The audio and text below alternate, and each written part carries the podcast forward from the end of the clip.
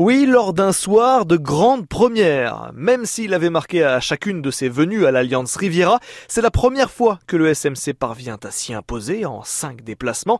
Première également pour le buteur du soir, Alexander Djikou a inscrit son premier but de la saison, son premier aussi en 55 matchs de Ligue 1 sous le maillot rouge et bleu.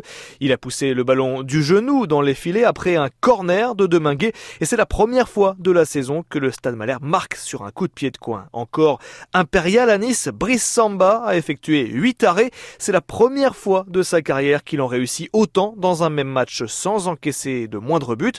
Quand lui doit donc une fière chandelle, surtout sur le penalty, car les 21 derniers penalties concédés avaient tous été encaissés.